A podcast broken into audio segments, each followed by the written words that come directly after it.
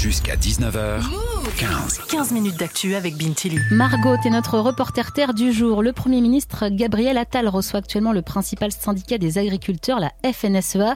Tout ça après plusieurs jours de mobilisation et de blocage. La profession dénonce trop de charges et de réglementations et un manque de revenus. T'as sorti ton micro-move pour discuter avec de jeunes agriculteurs de leurs difficultés et de leur avenir. Et parmi eux, Bastien, 23 ans.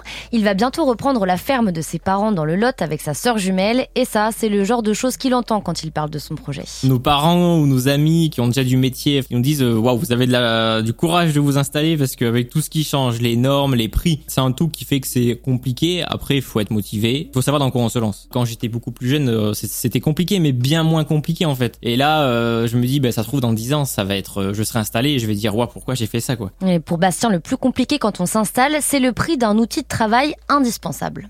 Il y a des tracteurs qui ont pris double ou triple de prix. C'est le prix d'une maison, quoi. Donc euh, c'est ce qui nous bloque, quoi. On peut pas s'installer avec un emprunt de 200, 300 000 euros euh, qu'on doit rembourser pendant des années, voire toute notre vie. Surtout que l'avenir est incertain quand on se lance dans l'agriculture, en partie parce que les réglementations changent tout le temps, selon lui comment on va les rembourser, sachant que les prix de nos cultures qu'on va vendre bah, ne fait que baisser. Il faut que dans le temps, ils fassent une mesure pour qu'il y a des choses qui soient cadrées et qu'on se dise là c'est bon, on a une sécurité et dans six mois ça va pas changer, et on va on va pas de redevoir manifester quoi. ce qui fait baisser les prix, c'est que certains pays étrangers hors de l'Union européenne importent des fruits et des légumes en France. Ils les vendent moins cher parce qu'ils ne respectent pas toutes les normes européennes ou françaises selon lui. Margot, tous ces problèmes ne sont pas nouveaux. Pourquoi les agriculteurs se mobilisent maintenant? Alors pour exprimer un ras-le-bol qui dure depuis des mois, bien sûr, mais aussi parce que c'est le bon moment en quelque sorte, selon Edouard Lynch, professeur d'histoire contemporaine à Lyon 2. Il a beaucoup travaillé sur la question des mobilisations agricoles et donc sur le rôle de la FNSEA. Créé en 1946, c'est le principal syndicat des agriculteurs. Le syndicalisme paysan et agricole a utilisé euh, la manifestation comme un outil de contestation, mais aussi de négociation avec les pouvoirs publics pour obtenir, et de façon assez efficace d'ailleurs, la satisfaction de leurs revendications. On est à 15 jours de l'ouverture du salon de l'agriculture, on est à deux mois d'élections européennes et donc le euh, gouvernement n'a pas du tout envie que la paysannerie puisse faire défaut. Les mobilisations d'agriculteurs sont donc régulières depuis les années 50 en France, mais les revendications ont changé récemment une des formes d'évolution depuis quelques années, euh, c'est lié au refus des contraintes euh, environnementales ou tout au moins leur, leur remise en cause.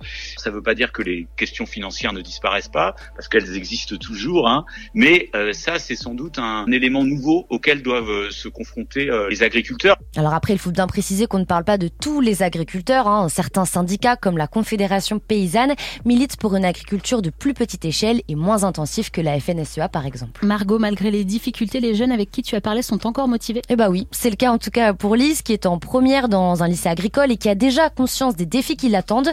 Pourtant, elle rêve toujours de son exploitation de bovins dans le Limousin.